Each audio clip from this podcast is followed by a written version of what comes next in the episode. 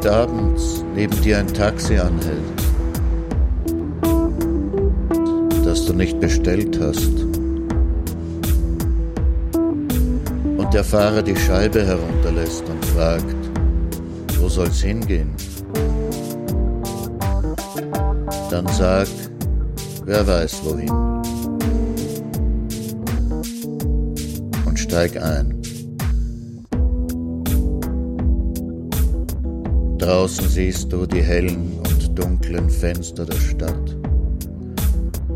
Und der Fahrer erzählt Geschichten von anderswo und von nebenan. Und das Radio spielt.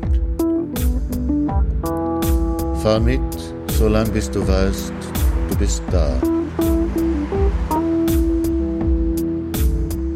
Und wenn du aussteigst, vergiss das Trinkgeld nicht.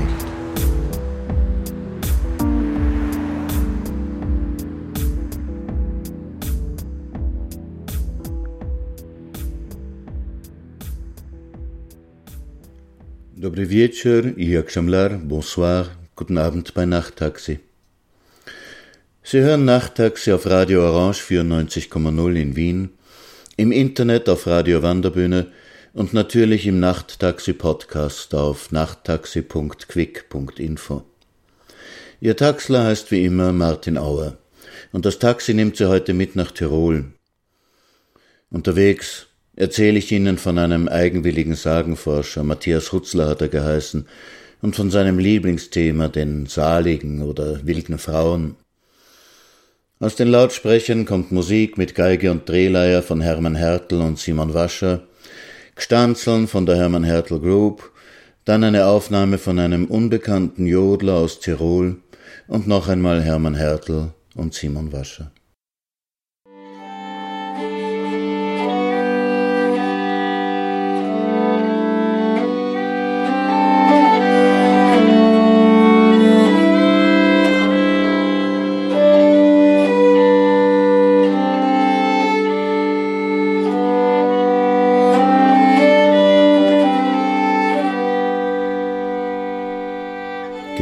Toni.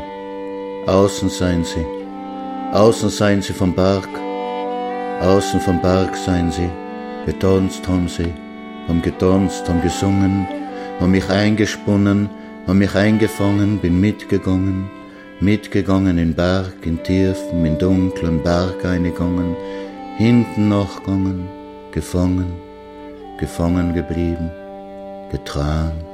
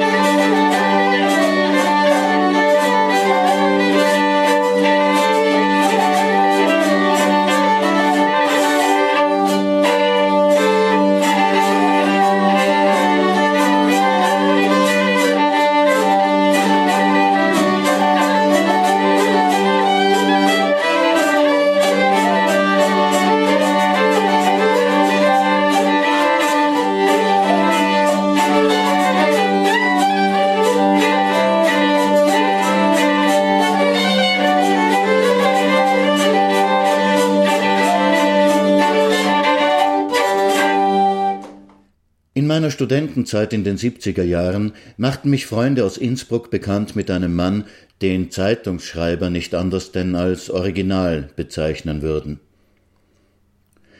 In den Herbst- und Wintermonaten konnte man ihn regelmäßig in gewissen Weinstuben der Stadt antreffen, wo er geduldet war und wo er, wenn man ihm ein Viertele zahlte, sich mit Erzählungen und Vorträgen revanchierte. Seine Räusche schlief er sich winters im Obdachlosenasyl aus.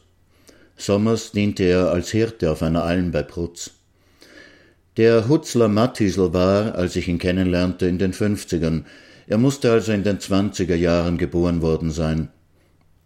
Seine Mutter, erzählte er, sei eine Gemeindearme gewesen, die Hutzler Mirl, ein stark beschränktes Weiblein mit einem ewigen Kindergesicht, die jeder hergenommen hätte, der gerade Lust gehabt hätte. Dies sei insofern praktisch gewesen, weil sie sowieso immer Totgeburten hatte, so dass es keine Probleme mit der Vaterschaft gab. Zum Gebären versteckte sie sich immer im Wald, und die toten Kinder trug sie mit sich herum, und man musste sie ihr gewaltsam entreißen, bevor sie zu stinken anfingen. Nur einmal hätte sie ein lebendes Kind zur Welt gebracht, und das sei eben er, der Hutzler Mattisel gewesen. Bis zum zehnten Lebensjahr lebte Hutzler bei der Mutter im Armenhaus. Dort hauste außer seiner Mutter noch eine alte, die er Großmutter nannte, ein Kräuterweibel voller Geschichten und Sprüche über Lostage und Mondphasen und allerhand Hexenkram. Als der Bub zehn war, war er stark genug zum Arbeiten und musste reihum bei den maßgeblichsten Gemeindemitgliedern Knechtsdienste tun. Sommers wurde er auf die Alm geschickt. Unter den Nazis wurde seine Mutter in eine Anstalt gesteckt. Er hörte nie mehr etwas von ihr. Als er einberufen werden sollte, versteckte er sich in den Wäldern. Nach dem Krieg war er als Saisonarbeiter einmal da, einmal dort, kam in ganz Europa herum, doch zog es ihn immer wieder auf die Alm. In den Wintermonaten, wenn es für ihn nichts zu verdienen gab, schlief er im Obdachlosenasyl.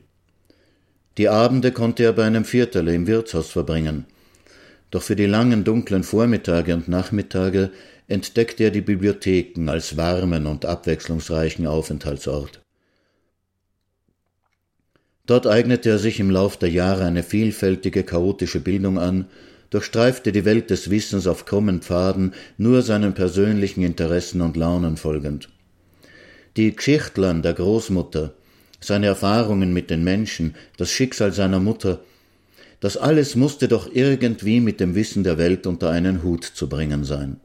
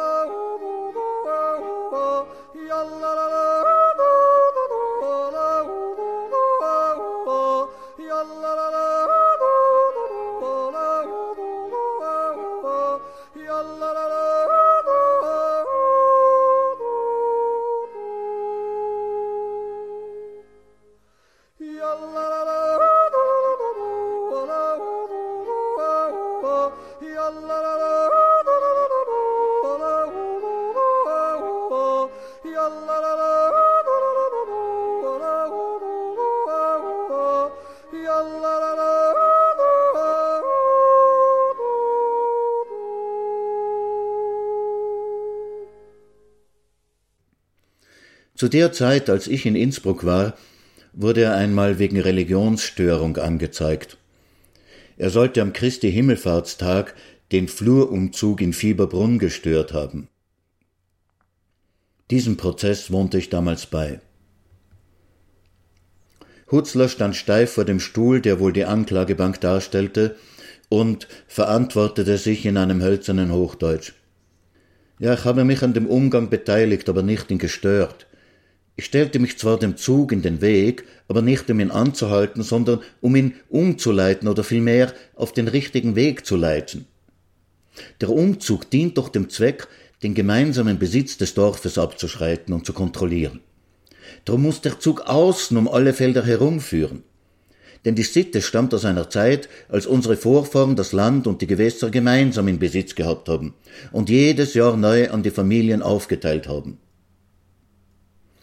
Nun, Herr Hutzler, mehrere Zeugen sagen, sie hätten eine Dame aus dem Zug gewaltsam herausgezerrt, sie zu Boden geworfen und sich mit ihr über den Ackerboden gerollt. Herr Richter, ich habe den Leuten erklärt, dass sie eine sehr lahme Art haben, um Fruchtbarkeit zu bitten, nur mit Weihrauch und Gebeten. Ich habe ihnen vorgemacht, wie man es zum Beispiel einmal in der Ukraine gemacht hat. Und noch früher, da haben die Leute natürlich wirklich auf dem Acker geschnackselt, nicht bloß so getan. Äh, steht das in Zusammenhang mit den unzüchtigen Handlungen, die sie an einem Kirschbaum begangen haben sollen? Darauf wollte ich gerade kommen, Herr Richter. Hutzler zog aus seiner Joppentasche ein zerfleddertes Buch heraus, klappte es bei einer als Lesezeichen eingelegten Hahnenfeder auf und las vor. Derselben Mittel bedient man sich naturgemäß auch, um die Fruchtbarkeit der Bäume zu erhöhen. Wenn in einigen Gegenden von Amboina der Stand der Gewürznelkenplantage anzeigt, dass die Ernte spärlich sein wird, gehen die Männer des Nachts nackt auf die Plantage und bemühen sich dort, die Bäume in derselben Weise zu befruchten, wie sie es bei Frauen machen würden, während sie gleichzeitig noch mehr Gewürznelken rufen. Hutzler wartete, bis das Gekicher im Saal etwas abebbte, dann fügte er würdevoll hinzu Dadurch sollen die Bäume üppiger tragen. Na gut, aber der Zeuge behauptet weiter, dass sie eine Spechthöhle oder eine ähnliche Höhlung im Baum also äh, zweckentfremdet haben. Hutzler richtete sich zu seiner ganzen, wenn auch nicht überwältigenden Größe auf und zeigte mit der rechten Hand ungefähr in Brusthöhe. Da war eine Spechthöhle und sie war so hoch, da hätte ich müssen auf einen Stuhl steigen. Das Publikum brach in hemmungsloses Gelächter aus. Ich bitte um Ruhe. Herr Hutzler, waren Ihre Kleider in einem geordneten Zustand? Mein Hosentürl war zu.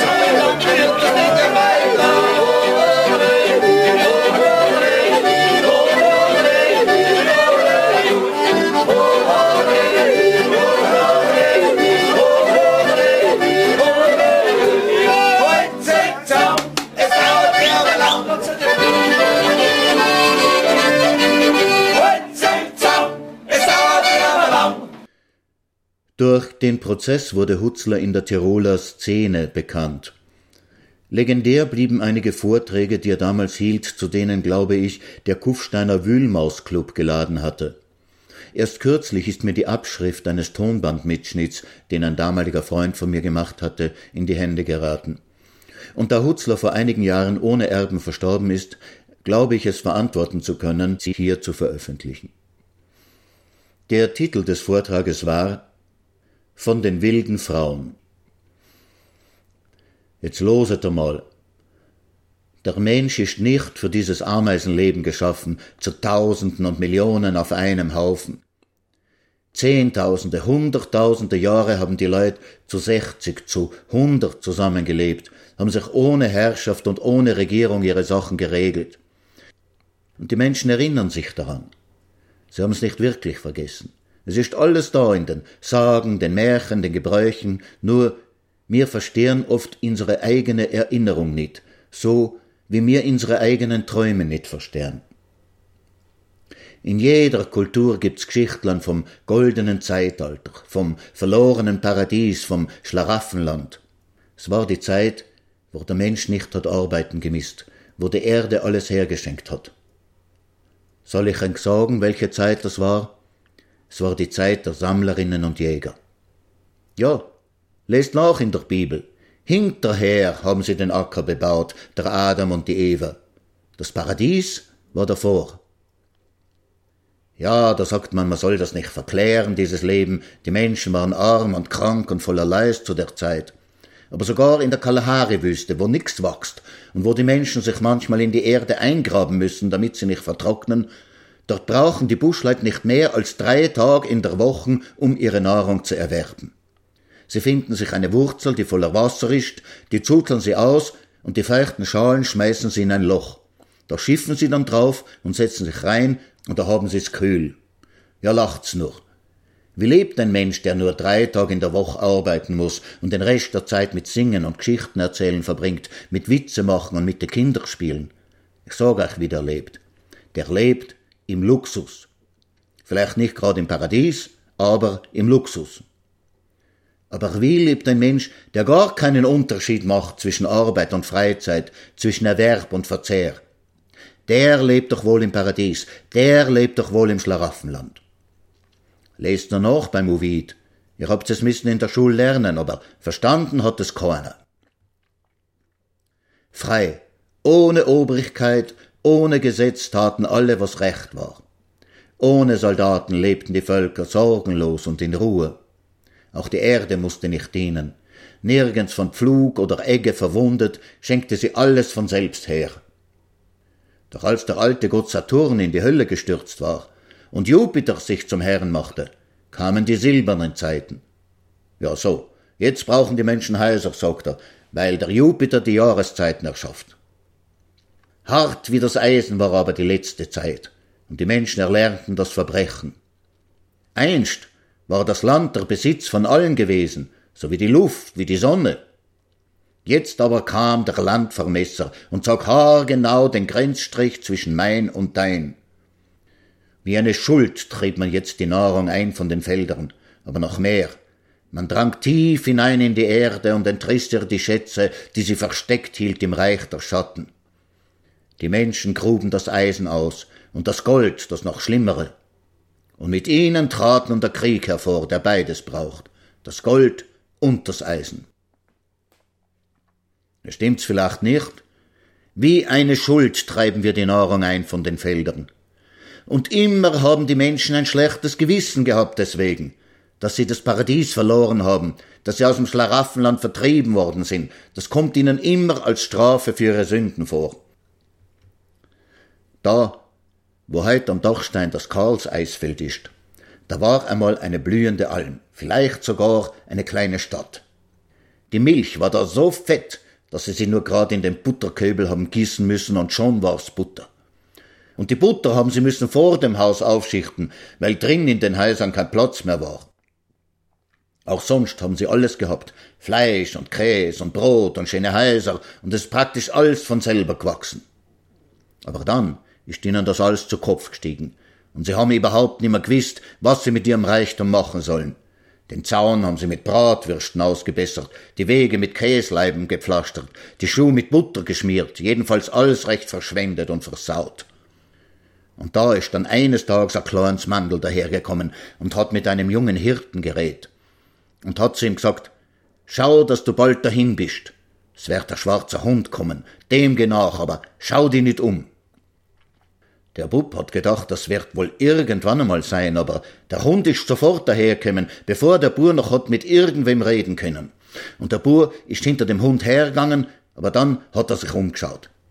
Da sieht er, wie hinter ihm große graue Schneemassen auf die Alm fallen, als ob's den Schnee herunterschießen tat, und alles wird zugedeckt. Und der Bur spürt, dass er auf einem Aug blind wird. Da dreht er sich schnell wieder nach vor und lauft weiter dem Hund nach. Der Schnee hat alles zugedeckt, den ganzen Reichtum, die ganze Freude. Die Leute sind im Stehen erfroren, das Vieh mit, alles ist versunken im Schnee, alles war dort. Und deswegen heißt die Gegend noch immer so. Der dorte Schnee. Da seht ihr, das ist der schlechte Gewissen wegen dem verlorenen Paradies. Ja, warum steht in der Bibel, im Schweiße deines Angesichts sollst du dein Brot essen, nachdem der Adam und die Eva aus dem Paradies vertrieben worden seien? Weil's wirklich so war. Die Archäologen, die die alten Bahnen ausgraben und untersuchen und vermessen, die haben's ausstudiert. Wie die Menschen den Ackerbau erfunden haben, haben sie kürzer gelebt, waren kleiner, kränker und schwächer als die Sammler und Jäger vor ihnen. Ja, warum?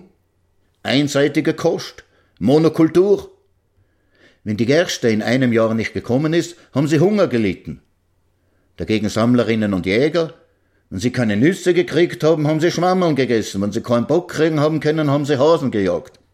Drum haben schon in der Jungsteinzeit die Bauern von der guten alten Zeit geschwärmt, vom goldenen Zeitalter, vom Paradies.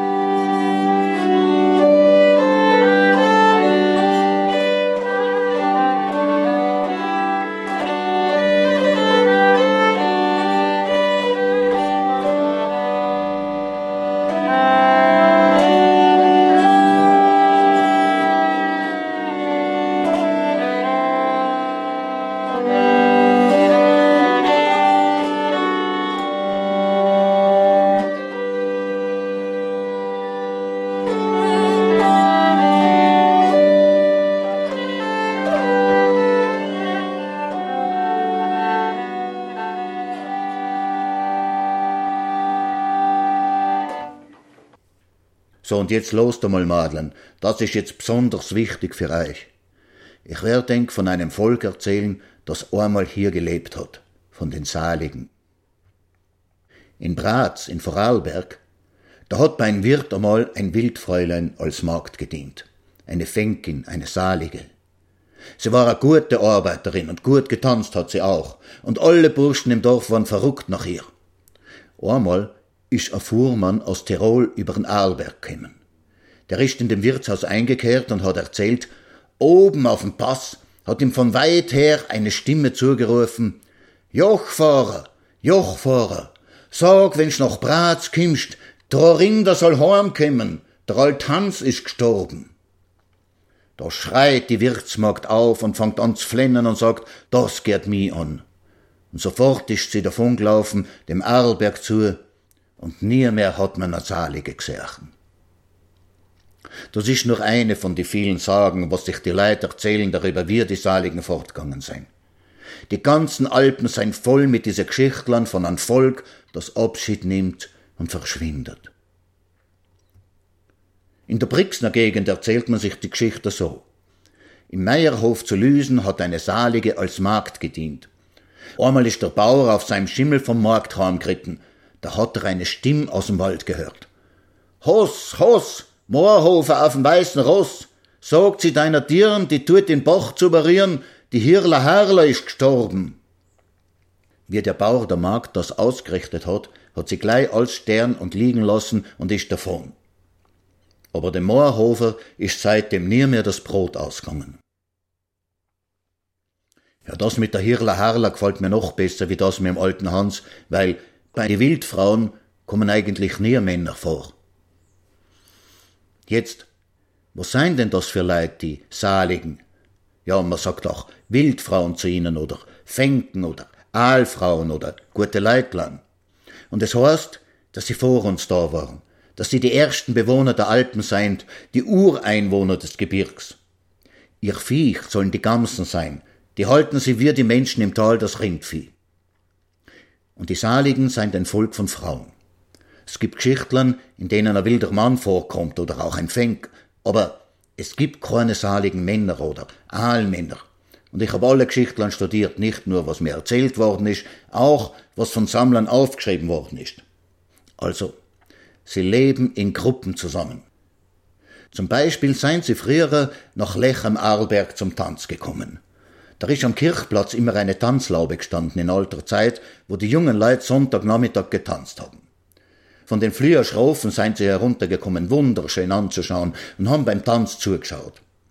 Sie haben nichts getan oder gesagt, nur zugeschaut.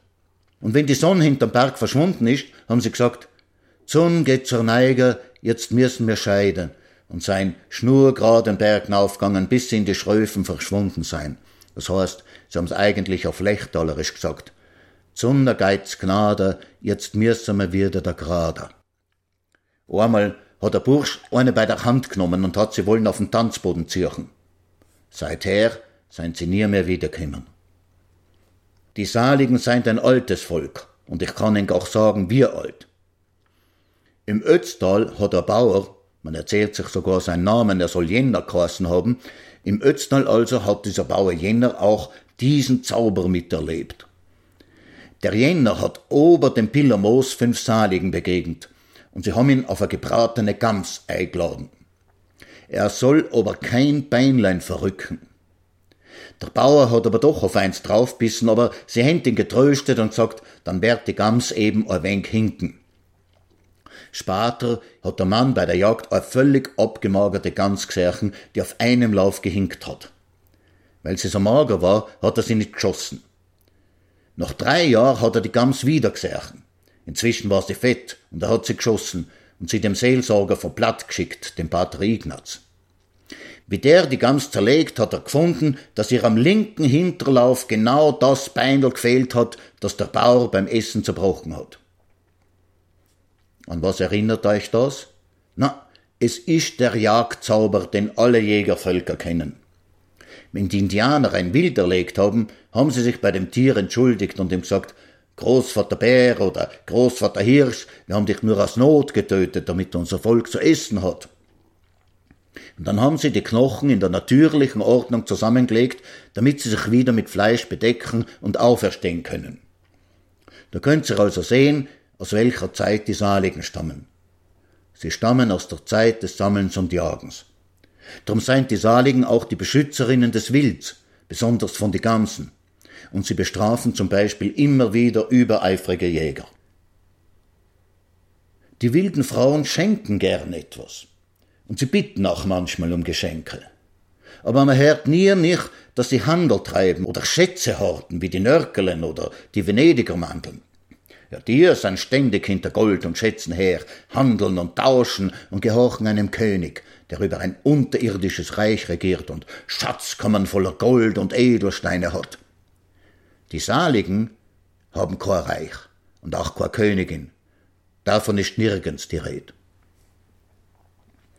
Manchmal kommen sie von den Bergen herunter und helfen den Bauern bei der Arbeit. Sie kommen bei Nacht und schneiden den Wurzen. Sie helfen beim Heimachen.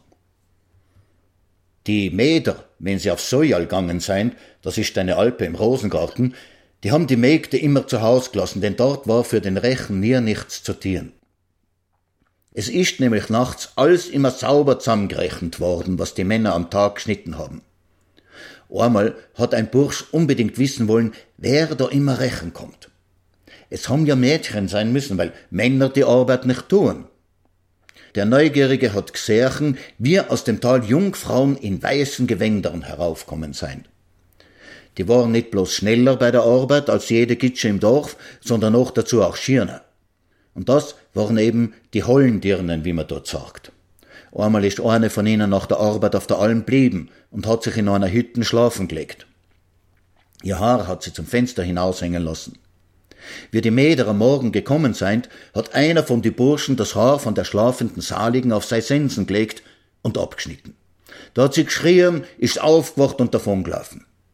Die Hollendirnen seien nie wieder auf Sojal gekommen. Die Saligen backen auch das Brot in der Nacht. Man muss nur alles herrichten am Abend. Aber, und das wird sie immer wieder hören, man darf ihnen keinen Lohn geben. So ist es beispielshalber einer Bäuerin aus Döllach im Meldtal passiert. Dort wohnen die guten Leutlein oberhalb vom Dorf in so Waldhöhlen. Jetzt hat die Bäuerin einsmals gesehen, dass in der Nacht ganz eine schöne Gitsche gekommen ist, ihr den Tag zu kneten und aufs Brot zu backen. Aber das Gitschele hat ganz ein zerfetztes Pfad umgehabt. Da hat ich die Bäuerin aus lauter Mitleiden ein schönes, neues Kleid hingelegt neben dem Backtrog. Und dann ist sie die Nacht über auf der Ofenbank liegen blieben und hat gepasst, was mit dem Kleid geschiert. Wie die Salige das Kleid gefunden hat, hat sie's gleich angelegt und sich in den Spiegel geschaut. Und dann hat sie gesagt, vorn schieren, hint schieren, kann nimmer in Tag gern. Drauf ist sie fort und nimmer wiederkommen. In manchen Geschichten, da nehmen sie a Schüssel Milch an oder ein Teller Tirstlan, aber bezahlen darf man sie nie. Dann heißt es, ich bin so alt, ich weiß die Moor spitz klein wie a Kitz und die Moor wies neunmal wies und neunmal wollt. Und jetzt haben mir die Bauern bezahlt und jetzt muss ich fort an ein anderes Ort. Ja, was hat denn das zu bedeuten, dieses Arbeiten ohne Dank und Gegengeschenk? Man liest von Forschern bei wilden Stämmen, die ins Fettnäpfchen treten. Ja, das tun die sowieso oft genug. Aber einige berichten, dass sie von Jägern ein Stückele Fleisch geschenkt gekriegt haben und sich dafür bedankt haben. Darauf waren die Jäger fürchterlich beleidigt. Denn die Jäger sind darauf angewiesen, dass ein Jed seine Beute mit den anderen teilt. Das ist für die absolut selbstverständliche Pflicht. Und sich für seinen Anteil bedanken, das heißt so viel wie sagen, einer hätte ja auch nicht teilen können. Ja, und das kränkt halt so einen Primitiven. In Gerlautz bei Ferlach in Kärnten, da steht der Felsen, der gleicht einer saligen Frau, die sitzt. Den Stein sollen die Saligen dort zurückgelassen haben zum Andenken an sie, denn dort seien sie nimmer. Ein Bauer hat da einmal seine Schnitterinnen geschafft, sie sollen bei der Ernte nicht gar zu kleinlich sein und nicht auch die letzten Halmelen aufklauben. Auf dem Acker hat sollen immer noch etwas liegen bleiben für die Saligen. Die wilden Frauen seien dann kremmen und haben die Ehren sorgsam aufgeklaubt. Dann seien sie damit in einen Graben gegangen und haben immer zu zweit das Getreide gedroschen und gemahlen. Und jetzt passt's auf, wir. Die eine hat die Ähren hingehalten, die andere hat die Körner herausgeschlagen. Und die hat sie auf einem Stein zerklopft und das Mehl auf einen Haufen geschoben. Genau so wird das erzählt. So alt sind also die Geschichtlern von die Saligen, sie kennen noch keinen Mühlstein. Die Zeit, wo man das Korn noch mit einem Stein zerklopft hat, das war eben die Jungsteinzeit, da hat's noch kein Eigentum gegeben, niemand hat sein eigenes Feld gehabt. Da hat man gemeinsam die Felder bebaut und ein jedes hat dem anderen bei der Arbeit geholfen, ohne Dank zu erwarten. Später ist immer noch die Sitte geblieben, dass die armen Leute auf den Feldern haben Nachlese halten dürfen. Ein letzter Rest von Erinnerung an andere Zeiten und eine Beruhigung fürs schlechte Gewissen. Es ist ja auch heute noch so, wenn eine Frau Krapfen backt, dann geht sie zu ihren Nachbarinnen und gibt ihnen auch etwas. Und wenn einer eine Sau schlachtet, so muss er seine Nachbarn zum Schlachtessen einladen oder zumindest war es noch vor kurzem der Brauch, denn heut schickt man das Viech auf den Schlachthof. Das Brot, das sie backen, behalten die Saligen auch wieder nicht für sich. Sie schenken es oft einem Wanderer, einem Fuhrmann, einem Bauern, und dem, der's in Ehren haltet, dem bringt es Glück. Die Wildfrauen wissen auch die Zeit für Anbau und Ernte. Wer sich an ihren Rat halten tut, der wird vor Schaden bewahrt. In St. André bei Brixen hat einer eine Salige in Dienst gehabt. Die hat ihm immer gesagt, Bauer sahn, es gärt der gute Wind oder Bauer, hör au mit den Sahnen, es gärt öt die rechte Luft. Gell? Oder in einer Geschichte sagen sie an Bauern, er soll sein Roggen schneiden, dabei ist der Roggen noch ganz grün. Er tut's und die anderen verspotten ihm. Dann aber kommt der Schnee und den übrigen allen erfriert der Roggen. Ja, und wie ist's mit der Liebe, mit den Männern? Ja, zwingen kann man sie nicht einmal zum Tanzen, das habt ihr gesehen. Aber trotzdem haben sie oft eine Liebe mit einem Bauern oder sie heiraten sogar an. Aber all die Geschichtlern hören damit auf, dass die Salige wieder gärt. Hinter Neusach am Weißensee in Kärnten, da ist eine Höhle, die ist zimmergroß und die heißt bei den Leuten dort Dollermetzenloch. Dort haben auch die Saligen den Leuten geholfen. So hat ein gewisser Stempferbauer seinem Sohn geraten, er soll nur ein Stötzel Milch in die Furchen stellen, dann wird das Warzenfeld schnell geschnitten sein. Es seien auch wirklich die wilden Frauen gekommen und haben bei der Nacht den Warzen abgemacht mit ihren Sicheln. Der Bursch hat sich hingeschlichen, da seien sie davongelaufen, nur eine ist geblieben und hat weitergearbeitet, bis der letzte Halm geschnitten ist gewesen. Da hat sie der Bauernsohn angefasst. Sie hat sich gewehrt, aber er hat sie ins Haus hineingezogen und da war sie dann einverstanden, ihm zu heiraten. Aber du darfst mich nie mit der abigen Hand schlagen, hat sie gesagt. Das war ihre Bedingung. Das hat ihr der Bursch versprochen. Sie haben sie ein paar Jahre glücklich gelebt, haben auch Kinder gekriegt, lauter Gitschen. Einmal aber hat er sie bloß nur aus Versehen mit der verkehrten Hand an der Brust gestraft, gell, mit der abigen Hand. Da hat sie augenblicks das Haus verlassen und war nirgends mehr zu finden. Nur an den Samstagen ist sie gekommen, um ihren Kindern das Haar zu kämmen. Später aber, wie die Töchter erwachsen waren, ist sie nimmer gekommen. Manchmal nimmt sie auch ihre Kinder mit, manchmal lässt sie sie zurück und besucht sie dann heimlich in der Nacht. Denn die Salige stellt immer eine Bedingung. Der Mann darf ihr Haar nicht vom Boden aufheben, wenn sie schlaft, oder er darf sie nicht mit der abigen Hand schlagen, oder er darf sie nicht nach ihrem Namen fragen oder wo sie herkommt. Und immer bricht der Mann die Bedingung und die wilde Frau geht wieder davon. Es gibt keine einzige Geschichte, wo sie dem Mann treu bleibt bis in den Tod. Bei Gran im Oberfinchgau, da steht der Berg, und den heißt man die Salge. Da drin haben also die Salgfräulein gehaust, in weiten, prachtvollen Räumen unter den Steinblöcken. Am Abend, wenn ein gutes Wetter war, seien sie auf dem großen Stein beisammengesessen und haben gesungen. Scheren haben sie gesungen. Und das hat der Hirt gehört und war von dem Singen ganz verzaubert und ist blieben die halbe Nacht, bis der Mond untergangen ist. Dann erst ist er wie munter geworden und ist ihm wieder sein Weib in Sinn gekommen und er ist heimgegangen. Aber er ist eigen geworden, hat nix mehr geredet und ist immer wieder hinauf auf die Salg. Die Freilen seien mit ihm bekannt worden und haben ihm ihre Kammerlen gezeigt, wo sie gewohnt haben und ihre Stallungen, wo sie die Gamsen gehalten haben wie Kier. So ist der Hirt immer öfter und öfter zu die wilden Frauen in Horngard gegangen. Da ist die Frau eifersüchtig geworden. Sie hat gegrübelt und studiert und dann hat sie ihm einmal einen Faden an einen Jackenknopf gebunden und die stimmt dann heimlich nach. Da hat sie einen Mann auf der Salg bei die wilden Fräulein gesehen, wie ihnen singen zuhört, ganz verliebt und verzaubert. Und hat geflennt und gegreint und hat die Salgfräulein verwünscht und verflucht. Und die Saligen seien unter die Storne verschwunden und nie mehr kämen. Da hat der Hirt auch nimmer lang gelebt. Na, die wilde Frau hat keinen Respekt vor der Ehe anderer Leute. Manchmal hat sie eine Liebe mit einem verheirateten Mann, dann treffen sie sich auf einer Almhütten. Die rechtmäßige Frau geht dem Gatten nach, wann er zum Stelldichein geht, und kommt zu der Almhütte, wo die beiden liegen. Da hängt das Haar von der Saligen zum Fenster heraus bis zur Erd.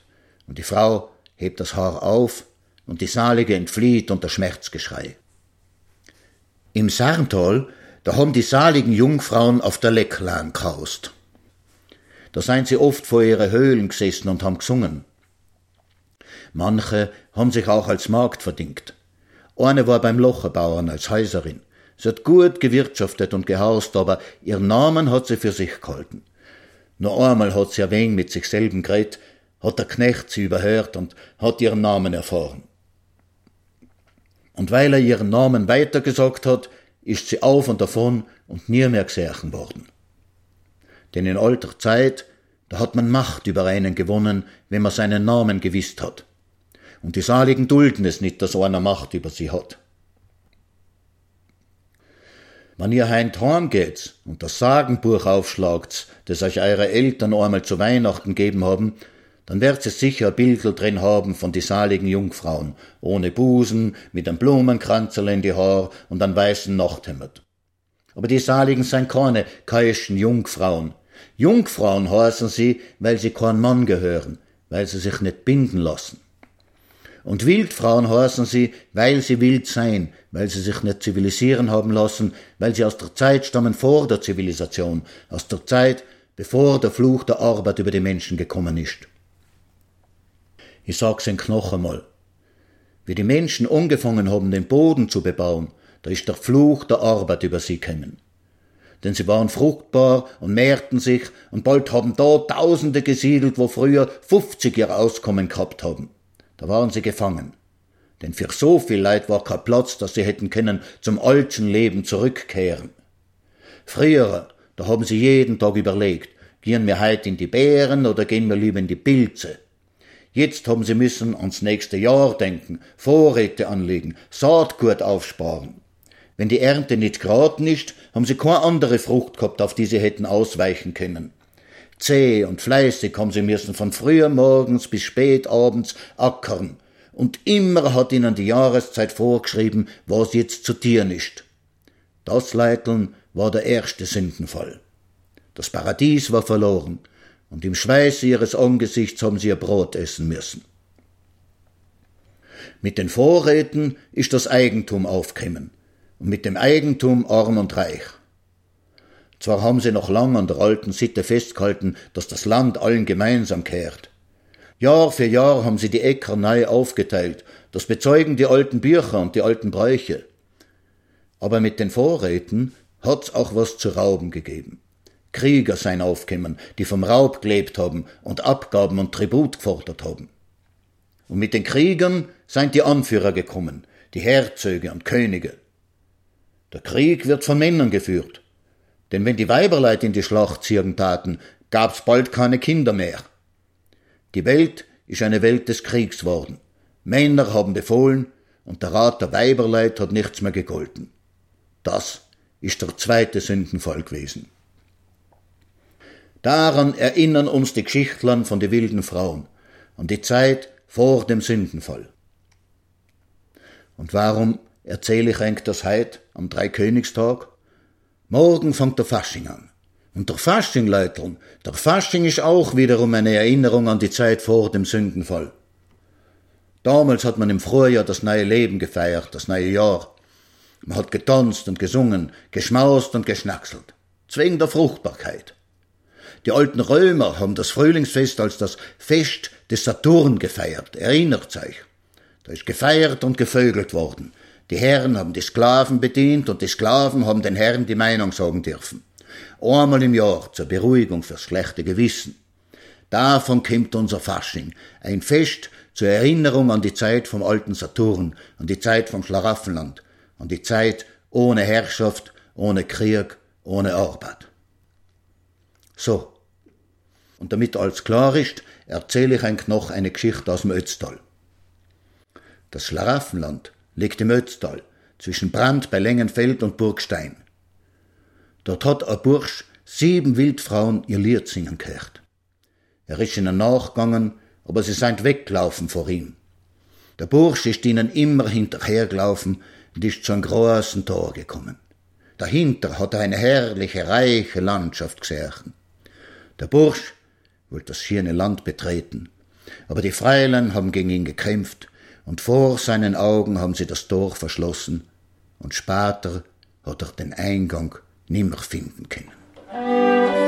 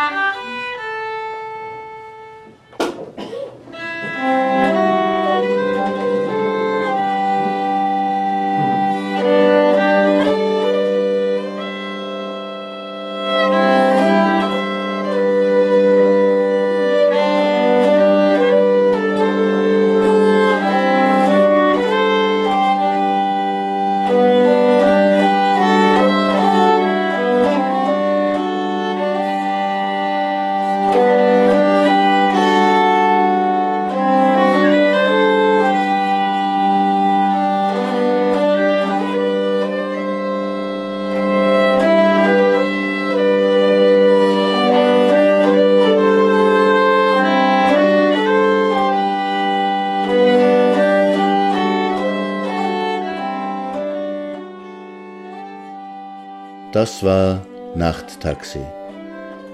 Mit dem Text von den wilden Frauen von Martin Auer und Musik von Hermann Hertel und Simon Wascher, von der Hermann Hertel Group und von einem unbekannten Jodler aus Tirol. Das Buch von den wilden Frauen mit wunderbaren Illustrationen von Linda Wolfsgruber ist im Verlag Bibliothek der Provinz erschienen. Wenn Sie mit der Fahrt zufrieden waren, empfehlen Sie diesen literarischen Fahrtendienst weiter. Wenn etwas nicht gepasst hat, schicken Sie dem Taxler einen Kommentar auf Facebook oder auf der Podcast-Seite nachttaxi.quick.info nachttaxi.kwikk.info Abonnieren können Sie Nachttaxi auch auf iTunes. Also dann, gute Nacht, dobranoc i geceler.